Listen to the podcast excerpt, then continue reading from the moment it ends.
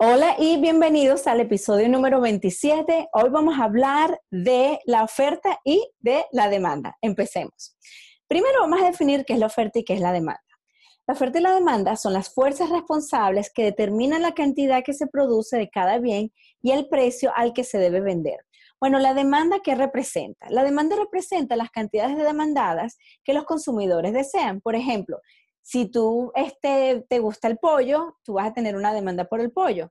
Si a ti te gustan los relojes, tú vas a tener una demanda por los relojes. So, básicamente, lo que tú deseas es la demanda. La oferta representa las cantidades que las empresas desean producir. So, como puedes ver, eh, la oferta, por ejemplo, si hay alguien que quiere vender relojes, él va a ofrecer relojes. La demanda, tú vas a demandar un reloj. Esas dos fuerzas tienen que tener un equilibrio. Y hoy vamos a hablar de los factores que afectan a la demanda y de los factores que afectan a la oferta. Primero empecemos con la ley de la demanda. Miren qué bello esta ley. A medida que aumenta el precio de un bien, la cantidad demandada del mismo disminuirá. Bueno, vamos a ver un ejemplo. Aquí te estoy mostrando la curva de la demanda Vamos a suponer que esto es eh, que yo te empiezo a preguntar el precio de la hamburguesa comparado con las cantidades de las hamburguesas demandadas. Y te digo, mira, por 3 euros, ¿cuántas hamburguesas tú comerías? Y tú me dirías, nada, está carísimo. Yo te digo, bueno, está bien, ok. Te las voy a bajar a 2 dólares y 50 centavos o 2 euros y 50 centavos. Y tú vas a decir, bueno, está bien, voy a comprar dos. Como puedes ver, mientras más el precio baja, más alta van a ser las cantidades de hamburguesas demandadas. ¿Qué quiere decir eso? Que al mismo tiempo, si también el precio sube, ¿ok? Cuando, cuando sube el precio, las cantidades demandadas van a bajar.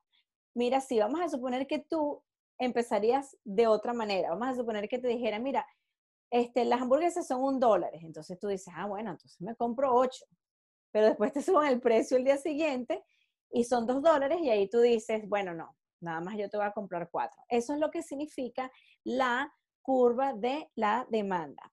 Ahora, ¿cómo es la definición eh, matemática? Es la relación inversa que existe entre el precio de un bien y la, escucha esto, cantidad demandada. Ojo, cantidad demandada y la demanda son dos cosas completamente diferentes. Cuando tengas un examen de economía, vas a ver que te van a tratar tu trick con eso las cantidades demandadas siempre son las que están relacionadas con el precio, pero cuando hablamos de otra cosa que no son el precio, sino otros factores, entonces la demanda, fíjate que no dije cantidad demandada, sino que la demanda se va a mover o se va a desplazar a la derecha o se va a desplazar a la izquierda.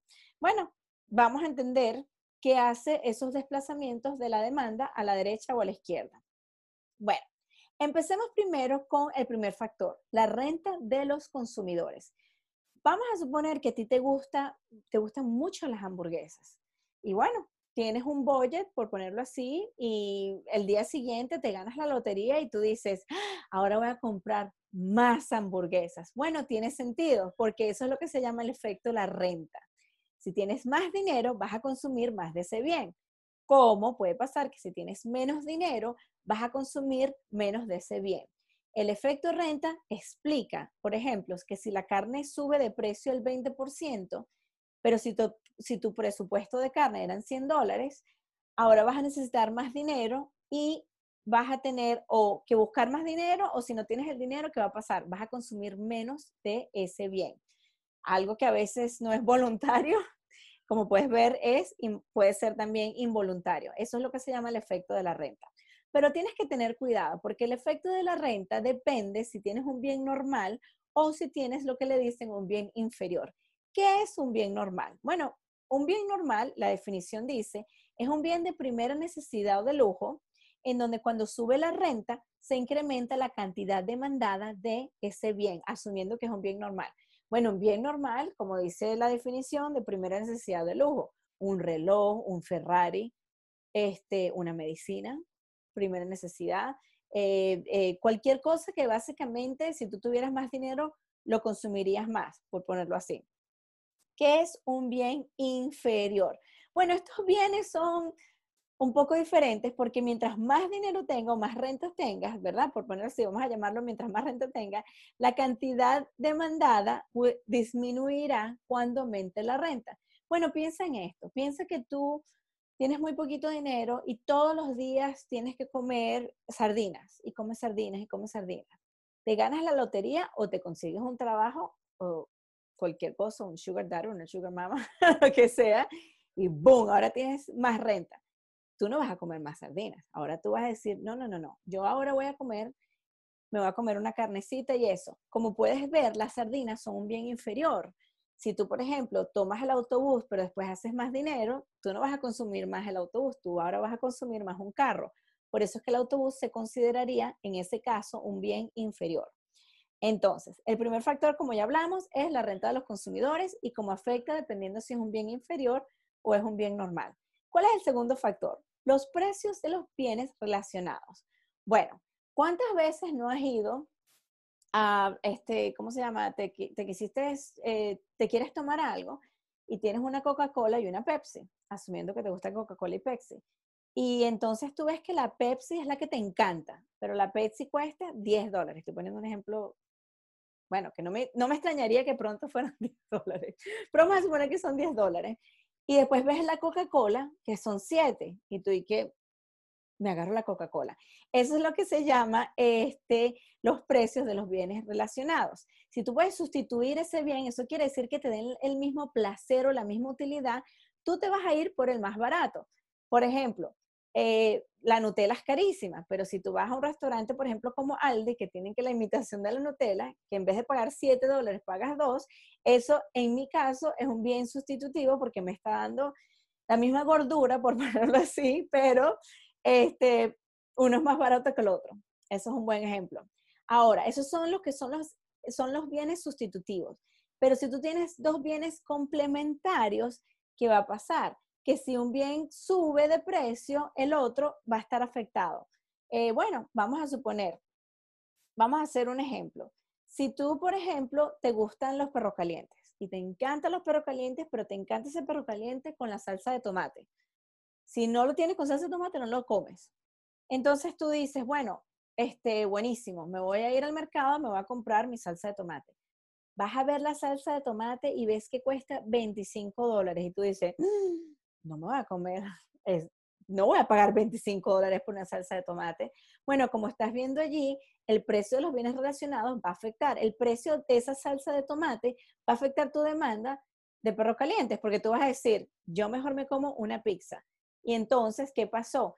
El precio de la, de la salsa de tomate es complementario, es un bien complementario, o la salsa de tomate es un, complement, es un bien complementario con respecto a este, el, el, perro caliente porque tú uno complementa al otro, por ponerlo así.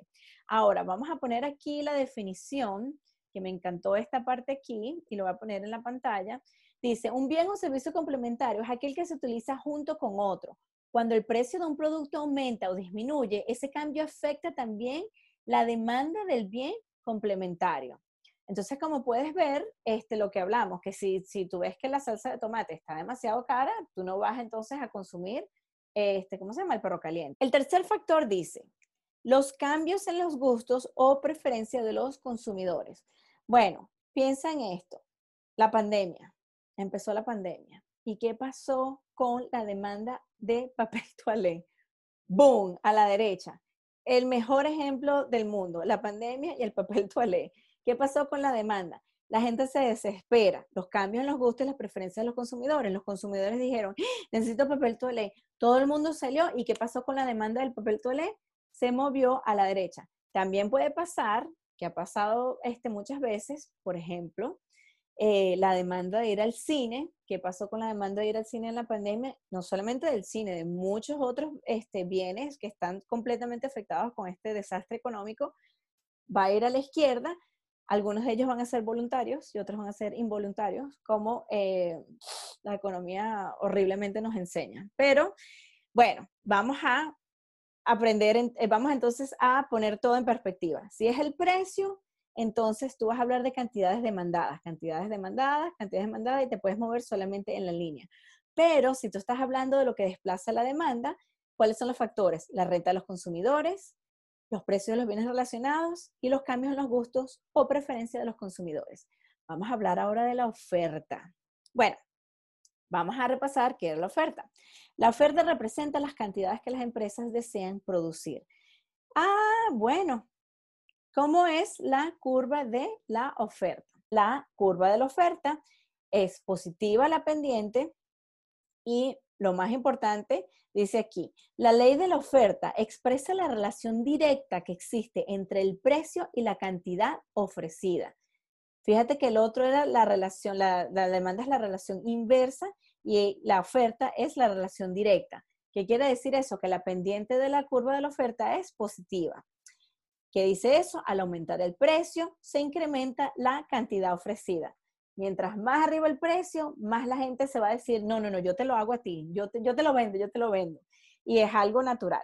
¿Qué son los factores que desplazan a la oferta? Bueno, empecemos con el primero, el precio del bien. Como vemos ahorita, dependiendo de ese precio, las cantidades ofertadas van a ser diferentes.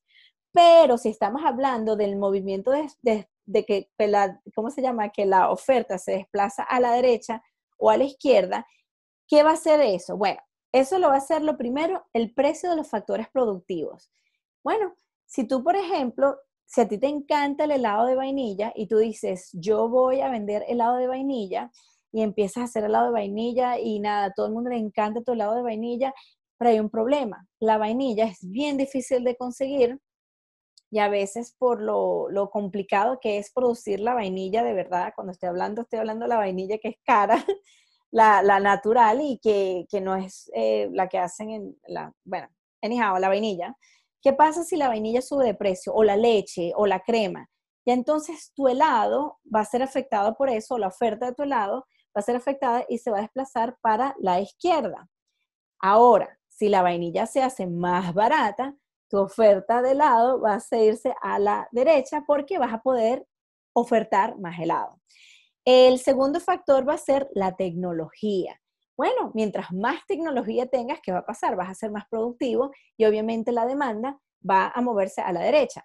Bueno, vamos a suponer que tú antes hacías cosas a mano o lavabas, por ejemplo, eh, lavabas no, vamos a suponer que, que hacías suétercitos a mano y hacías los suétercitos a mano y nada más podrías hacer tantos al día porque eso era lo que era tu, bueno, tus limitaciones productivas, pero después te dan una máquina de coser y tú dices nada, y tu vecino dice, no, mira, yo te ayudo si tú también me das otra máquina.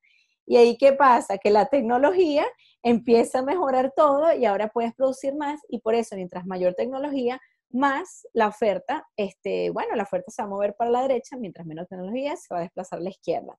Finalmente, el número de empresas. Bueno, eh, ¿cuántas veces no hemos visto que, por ejemplo, empieza una compañía a hacer unos cupcakes, ¿verdad? Unos ponquecitos, unos cupcakes. Y todo el mundo empieza a hacer cupcakes. Y entonces empieza, ¿qué pasa con la oferta de los cupcakes? La gente empieza a decir, ay, pero a la, gente le gustan los cupcakes, yo también puedo hacer cupcakes. Entonces, la oferta de los cupcakes se desplaza a la derecha porque, bueno, el número de empresas, este, todo el mundo quiere estar en, en la misma nota, por ponerlo así. Como también puede pasar que empiezan a decir, mira, este, no, esto es terrible, tú no puedes comer un cupcake porque te va a dar cáncer, qué sé yo, una mala noticia que ponen de los cupcakes, o entonces todo el mundo empieza a decir, wow, wow, si tiene mucho azúcar, no deberíamos comérnoslo, entonces se baja la oferta de, este, ¿cómo se llama? De los cupcakes, porque bueno, las, empresas se, se, no, están como, de, se, they get discouraged, ¿no? Como que dicen, bueno, yo no voy a hacer esto si no lo puedo vender. Entonces, el número de empresas es un factor de la oferta. Ahora, ¿qué pasa? Cuando la demanda y la oferta, y vamos a ver aquí un, gráfico, donde el, el precio y las cantidades demandadas y las cantidades ofertadas son iguales. Mira, por ejemplo, aquí, ¿qué es lo que pasa si la gente entonces hay más oferta que demanda? Bueno, mira, aquí tenemos la cantidad de gasolina, aquí te estoy poniendo un ejemplo. Fíjate que aquí tienes el precio por galón y aquí tienes el precio de cantidad de gasolina. El equilibrio está en el medio, eso quiere decir a un dólar y 40 centavos.